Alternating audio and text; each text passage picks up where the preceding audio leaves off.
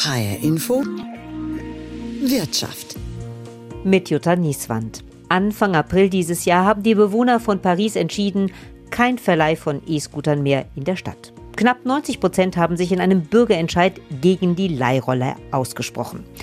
Zwar haben auch nur knapp 8 Prozent der rund 1,3 Millionen Einwohner der Stadt in den Wählerlisten abgestimmt doch der Bürgerentscheid gilt als bindend. Seit dem 1. September sind E-Scooter in Paris nicht mehr zugelassen. Auch in Hessen ist umstritten, ob sie nun die Mobilität in den Städten nachhaltiger machen oder hier nur ein Hindernis darstellen. Wie gehen hessische Städte mit ihnen um und was sagen die Menschen dazu? Ich habe das schon mal spontan gemacht und das war dann auch durchaus hilfreich, weil ich einen Termin hatte. Also ich weiß nicht, wenn man mal schnell irgendwo hin will und gerade kein Fahrrad hat, finde ich es eigentlich schon gut. Die Leute die stellen die Dinge so ab. Ich fahre normalerweise mit dem Rollator. Wenn die so stehen, dass man da richtig vorbei kann, da habe ich immer Angst, ich werfe die um. Also ich finde das eigentlich eine gute Idee. Ich nutze die auch sehr oft. Aber die Regeln werden hier komplett außer Kraft gesetzt. Die kommen zwischen den Autos raus, die fahren auf der Straße. Vor allem die Kinder können überhaupt nicht damit umgehen. Die liegen quer auf dem Bürgersteig, die liegen quer auf den Parkplätzen, die liegen quer. Also da müssten feste Punkte ausgemacht werden, wo die Leute sie abgeben müssen, in der ganzen Stadt verteilt. Da muss die Stadt investieren. Dann finde ich das eine super Idee. Ich bin total dafür, dass sie weg sind. Äh, je schneller, desto besser. Ich freue mich für jeden, der hier verschwindet. Sie haben eine miese Ausstrahlung und die Leute sind ganz äh, rücksichtslos, wie sie dir auch immer in den Weg stellen, dass man einfach nicht mehr vorbeikommt. Ja, an sich ist es ja ein gutes Mittel, um von A nach B schnell zu kommen. Muss man sich halt nur ein bisschen an die Regeln halten. So auf die Mitmenschen achten, auf den Bürgersteig nicht fahren. Ich glaube, wenn man auf der Straße ganz normal fährt, wie ein Fahrradfahrer auch, sollte das eigentlich kein Problem sein. Ich nutze die auch ab und zu. Es ist schon praktisch. Man kommt gut von A nach B und so weiter, ist halt nicht angebunden an die öffentlichen Verkehrsmittel. Nur mal so zum Spaß. Für die Dauer würde ich es jetzt nicht benutzen, aber mal ab und zu. Ich finde die super, weil es ideal ist, um schnell irgendwo hinzufahren wenn es knapp ist und man irgendeinen Termin hat und irgendwo schnell hin muss oder wenn man zu faul zum Laufen ist. Ja, also eigentlich sind es dieser. Ich finde, es funktioniert super und ich finde auch, wenn man, was nicht, abends weggeht oder sowas und nicht mit dem Auto fahren will oder so und irgendwo schnell hin möchte. So. Also ich finde das extrem praktisch. Soweit eine Umfrage unter Passanten in Frankfurt, wo es die E-Scooter schon seit 2019 gibt. Hier wie in anderen hessischen Städten gehen die Meinungen offenbar auseinander, was von den Leihrollern zu halten ist. Grundsätzlich scheint die Idee ja gar nicht mal so schlecht. Sollen sie doch dazu führen, dass die Menschen in den Städten öfter mal das Auto stehen lassen. Wenn bloß die E-Scooter nicht so oft im Weg stehen würden und ihre Nutzer nicht zum Teil so halsbrecherisch unterwegs wären. Schauen wir uns das erstmal in Frankfurt an. Hier ist die Zahl der E-Scooter von Leihfirmen auf 12.000 von der Stadt begrenzt. Wulfila Walter, Büroleiter des Mobilitätsdezernats der Stadt, hält nichts davon, E-Scooter wie in Frankfurt zu verbieten. Denn er sagt, wir haben deutlich gesehen, dass dieses Fahrzeug von einem reinen Spaßprodukt zu einem regulären Verkehrsmittel wird. Und zwar können wir das sehr gut erkennen aus den Auswertungen der äh, Betreiber, die wir regelmäßig bekommen, dass vor allen Dingen in den Außenbereichen, also das heißt von den ÖPNV-Haltestellen nach Hause oder zur Arbeit eben diese Nutzung stark zugenommen hat. Das heißt, dass die Leute dieses Fahrzeug nutzen, um nach Hause oder zu ihrer Arbeit zu kommen. Waren es früher eigentlich fast ausschließlich sehr junge Leute, die eben ähm, mobil sein wollten, sind es jetzt verstärkt Pendler, Berufstätige und ab und zu natürlich auch noch die jungen Leute. Deshalb geht er auch davon aus, dass E-Scooter wichtig für die Mobilität in Frankfurt sind. Gerade äh, die Bereiche, die von ÖPNV-Stationen nach Hause oder zur Arbeit sind, sind ein deutlicher Hinweis darauf, dass die Leute eher ihr Auto stehen lassen, mit dem E-Scooter dann zum ÖPNV und zu den Bussen und Bahnen fahren und dann eben von dort aus weiterfahren oder eben entsprechend hinfahren.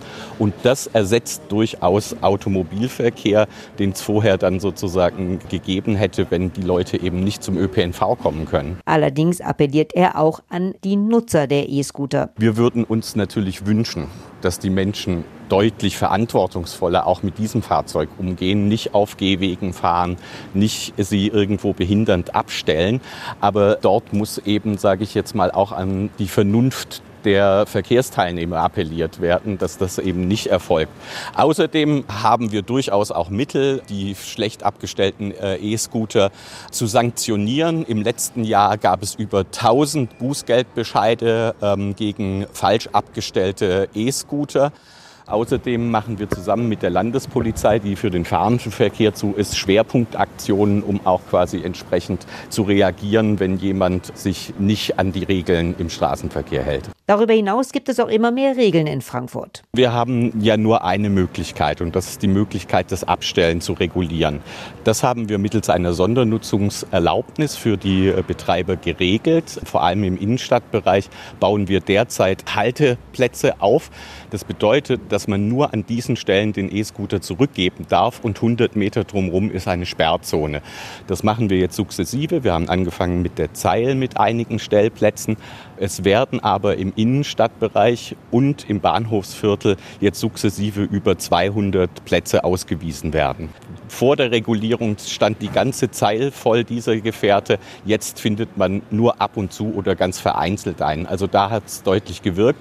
Wir glauben, wenn wir genügend Stellplätze ausweisen, dass das auch in den anderen Gebieten der Innenstadt so sein wird. Grundsätzlich setzt die Stadt auf eine Zukunft mit den E-Scootern. Wir sind dabei, derzeit Mobilitätsstationen aufzubauen. Das bedeutet, dass an großen ÖPNV-Haltepunkten eben alle Verkehrsarten vorhanden sind. Das heißt Carsharing, E-Scooter, auch Leihbikes und dergleichen mehr. Und dort werden E-Scooter in jedem Fall eine Rolle spielen. Und zwar an jeder dieser Mobilitätsstationen. Wichtig ist bei all dem offenbar eine gute Zusammenarbeit mit den Anbietern der Leihscooter. In Frankfurt ist es unter anderem neben Bolt, Voi und Lime die Firma Tier. Tobias Maue managt hier mit seinen Mitarbeitern 3000 E-Scooter, die in der Stadt im Einsatz sind. Für ein besseres Image in Frankfurt setzt man hier auf eine Zusammenarbeit mit der Stadt. So wollen wir zum Beispiel in Frankfurt Parkzonen in der Innenstadt und auch darum einrichten, was inzwischen an rund 25 Orten bereits passiert ist, um das Stadtbild etwas besser dastehen zu lassen und so die Beschwerden natürlich zu verringern. In Deutschland, aber auch hier in der Rhein-Main-Region sehen wir eine starke Tendenz, dass das Geschäft wächst. So haben wir in der Region von 2020 zu 2022 die Zahlen verdoppelt mit rund 1,5 Millionen Fahrten. Tobias Mauer von Tier glaubt auch, dass die E-Scooter den Stadtverkehr verbessern. Auf jeden Fall. Ersetzen soll es natürlich keinen Verkehr, wir wollen ergänzen, um eben die letzte Meile, um die kurzen Strecken zu beseitigen. Ich bin selbst viel im Stadtverkehr hier in Frankfurt unterwegs und habe am Wochenende gemerkt, dass es lange dauert, kurze Strecken mit dem Auto zu machen, weil einfach viel Verkehr da ist. Äh, wobei die Fahrradstraßen sehr viel freier sind und man sehr viel schneller durch die Stadt kommen könnte. Die Zahl der Beschwerden wegen E-Scooter geht auch immer mehr zurück, meint er. Also wir haben im Schnitt vielleicht ein bis zwei kriterischere Anfragen im Monat von Kunden. Der Rest ist relativ äh, simpel und harmlos mit Parkverbotszonen und äh, der Arbeit unserer Fahrer beseitigt. Muss man aber auch sagen, dass es sich seit 2019, seit der Einführung hier in, in Frankfurt in der Region deutlich gebessert hat und wir sehr, sehr wenige Scooter im Wasser haben. Ich kann aber auch sagen, dass die Scooter darauf ausgelegt sind, dass sie auch eine kurze Weile im Wasser bleiben können. Wir versuchen das Ganze natürlich über unser eigenes Personal, falls nicht möglich, über externe professionelle Firmen in den Griff zu bekommen und Scooter wieder aus dem Wasser rauszuholen. Außerdem nutzen nicht nur junge Leute so zum Spaß die E-Scooter, sagt er. Also bei uns bei Tier haben wir Kunden im Bereich von 20 bis 40 Jahren, natürlich auch deutlich älter. Äh, gerade wenn man hier im Raum Frankfurt unterwegs ist, sieht man die, die ältere Generation auch unseren Scootern und Fahrrädern durch die Gegend fahren. Natürlich gibt es immer mal wieder den einen oder anderen, der vielleicht nicht alt genug ist, versuchen wir aber durch elektronische Maßnahmen in unserer App äh, zu verhindern und sicherzustellen, dass unsere Kunden mindestens 18 Jahre alt sind. Er geht davon aus, dass die E-Scooter im Stadtverkehr immer wichtiger werden. Ich bin mir da absolut sicher, dass die Mikromobilität ein großer Bestandteil des zukünftigen Verkehrs sein wird. Äh, bedeutet aber auch, dass wir weiter daran arbeiten müssen, mit den Städten zusammen das Netzwerk und die Verkehrswege auszubauen, um das Ganze voranzutreiben, um zu fördern, damit es auch festen Fuß fasst und wir akzeptiert werden. Vor allem sind es immer mehr Pendler, die morgens am Bahnhof von öffentlichen Verkehrsmitteln auf E-Scooter umsteigen, um dann zur Arbeit zu kommen und abends wieder zurück, stellt Tobias Mauer von Tier fest. Auch andere Städte in Hessen setzen längst auf Regeln und Zusammenarbeit mit den Anbietern. In Marburg gibt es E-Scooter erst seit Mai dieses Jahr. Hier hat man mit dem Anbieter Zeus von vornherein Regeln ausgehandelt. Es gibt feste Orte, wo sie abgeholt werden können und abgestellt werden müssen. In der Oberstadt dürfen die E-Roller gar nicht fahren. Sie können auch nur über eine App ausgeliehen werden, auf der diese Orte zu finden sind. Für Nutzer, die ihre E-Scooter nicht ordentlich abstellen, gibt es vom Anbieter sogar Strafen. Erst eine Gebühr, dann sogar ein Leihverbot. In Darmstadt gibt es Sperrzonen, wo die E-Scooter nicht fahren dürfen. Anlässlich von Festivitäten in der Stadt können die auch flexibel eingerichtet werden. An festen Parkflächen wird noch gearbeitet. Die Stadt Wiesbaden hat erste Abstellflächen am Hauptbahnhof eingerichtet. In der Kasseler Innenstadt können die Leihscooter nur noch auf definierten Flächen abgestellt werden. Grundsätzlich sind das gute Ansätze, findet auch Anja Zeller, Pressesprecherin im Landesverband Hessen des VCD Verkehrsclubs Deutschland. Denn sie findet die Idee gut, mit E-Scootern die Mobilität in den Städten zu erhöhen und Autos mehr und mehr aus der Stadt zu entfernen. Das ist eine schöne Idee, wenn dadurch Autofahrten eingespart werden. Dazu gibt es noch nicht so richtig Zahlen, aber der E-Scooter würde sich dazu eignen weil er ja ähm, die Kurzstrecke, also auf zwei Kilometern Länge, sehr gut geeignet ist und da auch sehr effizient ist. Es ist eigentlich, wenn es recycelt wird, wenn es ein gutes, haltbares Material ist, also keine Wegwerf-, Einwegware, sag ich mal, dann kann der äh, E-Scooter äh, seinen Beitrag leisten für die Klimaneutralität, für die bessere Luft, für die weniger Lärm in den Städten. Natürlich muss man mit neuen Verkehrsmitteln umgehen. Sie sind da und wie wir gelernt haben, gibt es erstmal keine Regularien.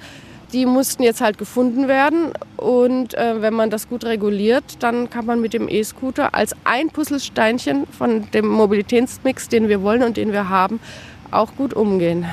Wir brauchen klare Regelungen, wo die Dinger zum Beispiel abgestellt werden dürfen. Wir brauchen Menschen, die sich darum kümmern, dass sie aufgestellt werden, dass sie aufgeräumt werden.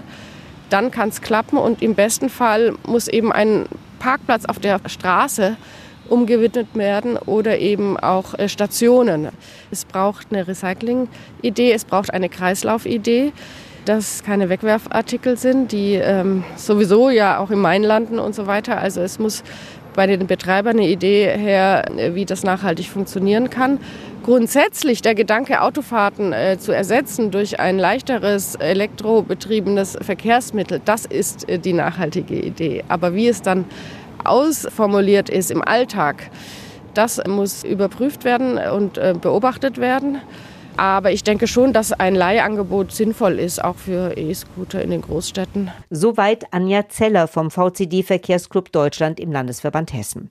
Alfred Fuhr ist Verkehrssoziologe in Frankfurt und viel skeptischer, was die E-Scooter in hessischen Städten wie Frankfurt angeht. Also rein faktisch und anhand von Zahlen muss man sagen, dass Frankfurt, obwohl es nicht so groß ist wie Paris, deutlich mehr von diesen Kinderrollern mit Elektroantrieb, was das ja eigentlich ist, auf den äh, Wegen, auf den Straßen, auf den Plätzen hat.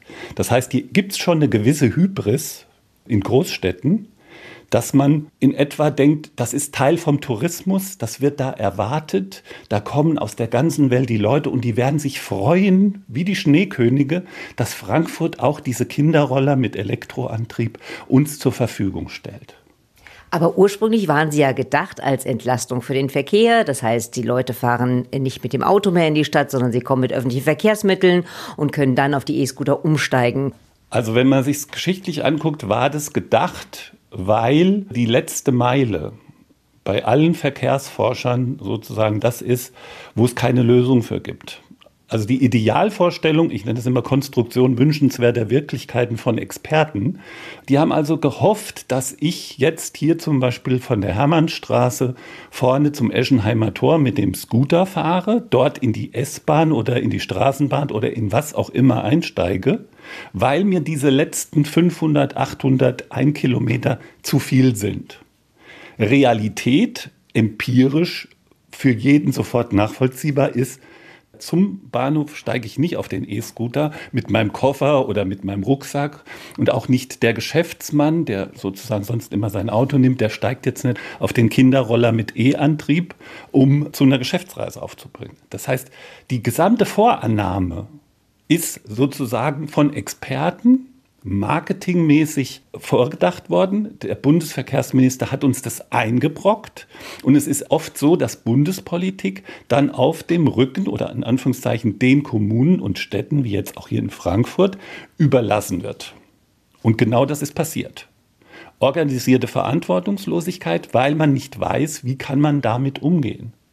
Und wenn Sie zum Beispiel heute ein Mobilitätsanbieter sind, müssen Sie unglaublich viele Auflagen erfüllen. Fragen Sie mal ein Taxigewerbe. Fragen Sie mal jemanden, der jetzt eine neue Dienstleistung als Start-up etablieren will, was der rechtlich für Hürden hat. Und wir überlassen den Frankfurter Mobilitätsraum amerikanischen Konzernen, die eigentlich für die Stadt überhaupt nichts tun, außer die billigen, in China produzierten und von entsprechender Qualität Dinge in den öffentlichen Raum zu werfen. Zu werfen ist ein gutes Stichwort, weil die liegen ja oft auch einfach auf der Straße rum, oder? Richtig. richtig. Es gibt dann sozusagen so eine Proforma-Ordnung, dass man, dass also die armen Leute, die diese Dinger warten müssen, die dann mit ihren Diesel-Kleintransportern diese Arbeit übernehmen und die stehen dann da eine Zeit lang.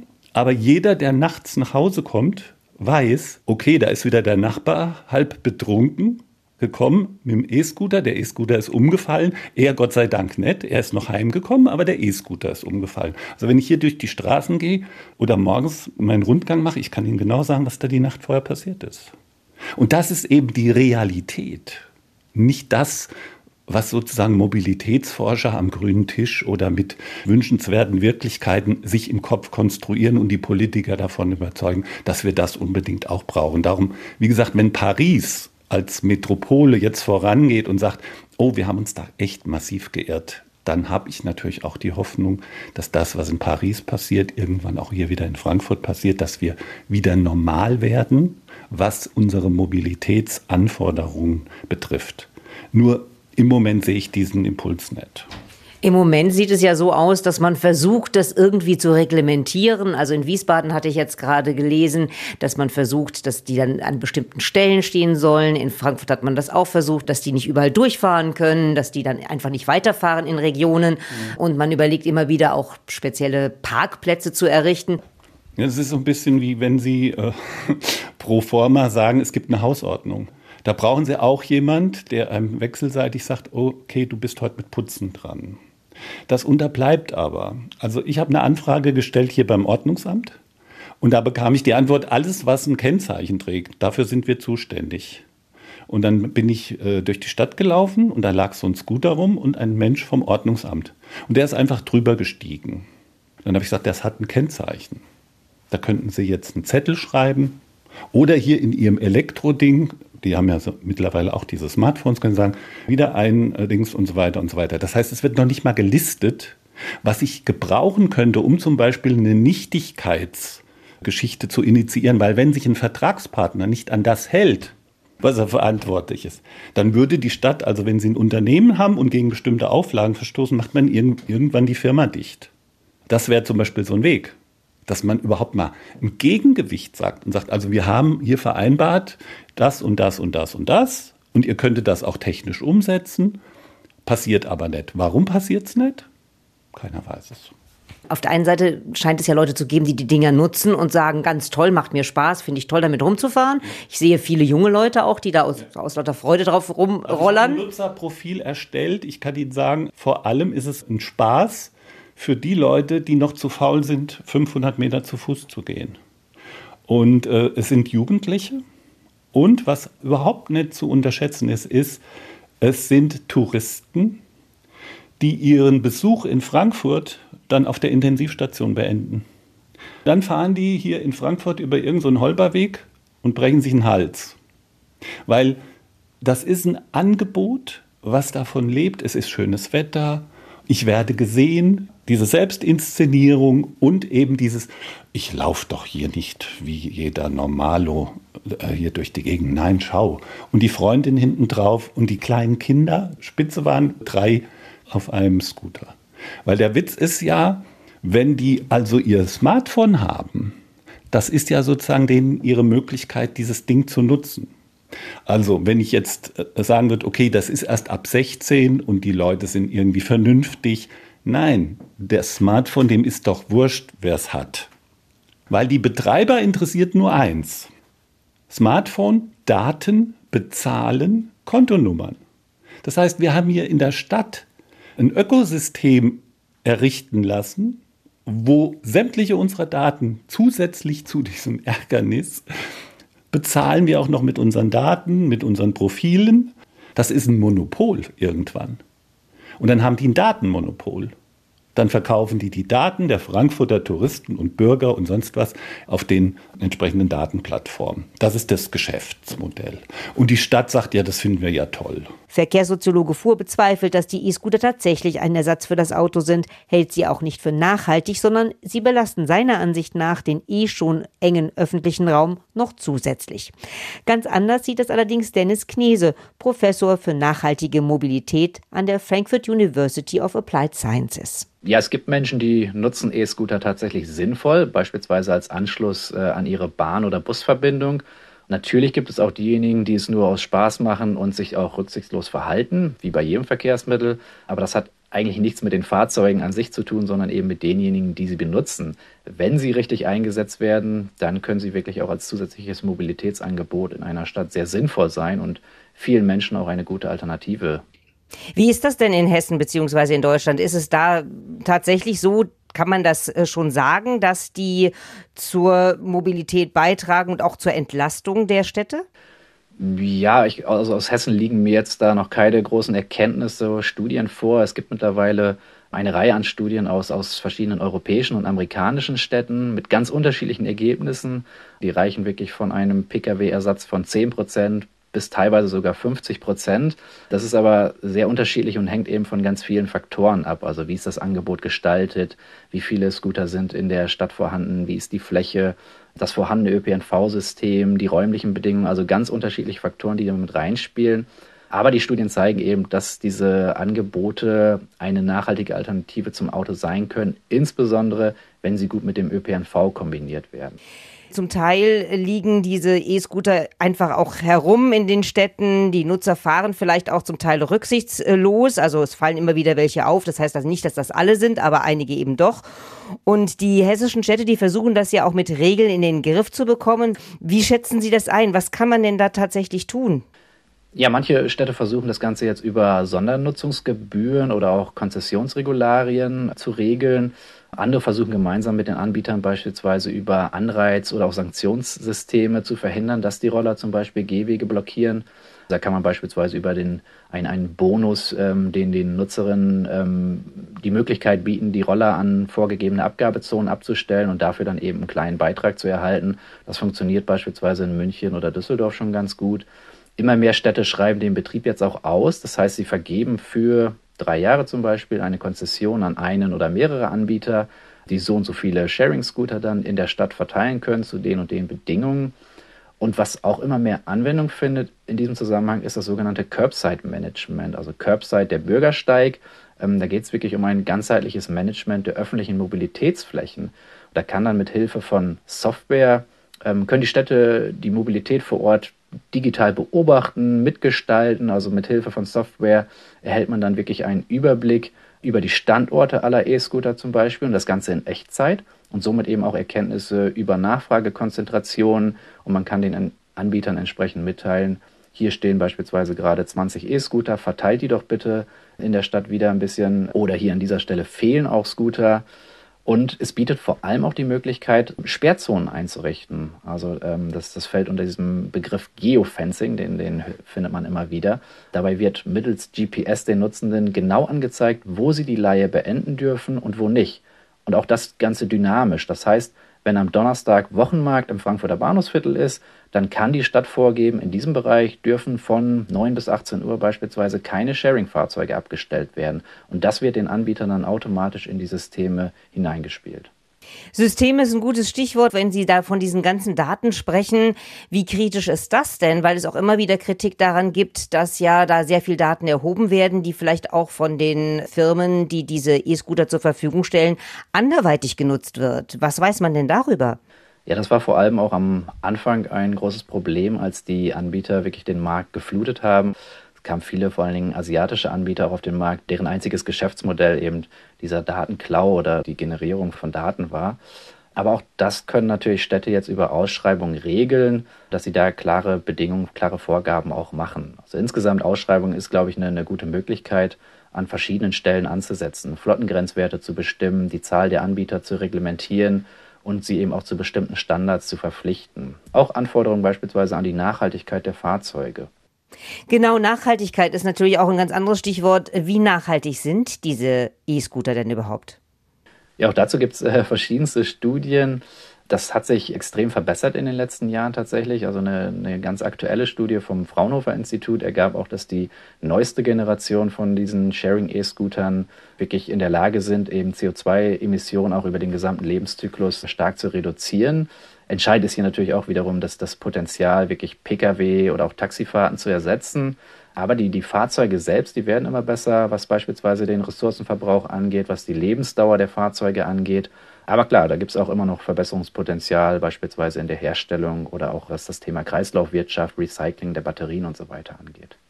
Vermutlich sind aber E-Scooter auch nicht das einzige Rezept für nachhaltige Mobilität in der Stadt, oder? Nee, natürlich nicht. Es ist wirklich ein klitzekleiner Puzzlestein, sage ich mal, der Verkehrswende. Insgesamt brauchen wir hier mehr Gerechtigkeit, klare, einheitliche Rahmenbedingungen. Das fängt bei den Mobilitätsgesetzen an, wo der motorisierte Individualverkehr immer noch gegenüber anderen Verkehrsangeboten bevorteilt wird. Und um wirklich eine, eine echte Mobilitätswende realisieren zu können, muss der Platz im Straßenraum einfach für die unterschiedlichen Verkehrsmittel gerechter aufgeteilt werden. Und dazu gehört auch, dass diese Mikromobilität, dazu gehören solche E-Scooter, aber dazu gehört auch beispielsweise das Fahrrad, dass diesen Angeboten auch wieder mehr Platz eingeräumt wird. Und ja, es gehört auch die Integration dieser Sharing-Angebote in städtische Verkehrssysteme, gehört dazu, um Alternativen zu bieten, auch bei der Planung von Infrastrukturen. Aber das Ganze, wie gesagt, idealerweise in enger Verknüpfung mit dem ÖPNV, der natürlich weiter ausgebaut werden muss und, und letztendlich das Rückgrat eines nachhaltigen Verkehrssystems darstellen muss. Anders als Paris versuchen sich viele Städte in Hessen mit den E-Scootern zu arrangieren, statt sie abzuschaffen. Der Wildwuchs der Anfangszeit scheint vorbei, aber an Kritik mangelt es weiterhin nicht. Und es bleibt noch viel zu tun, will man die E-Scooter tatsächlich sinnvoll in den öffentlichen Nahverkehr integrieren. Mein Name ist Jutta Nieswand.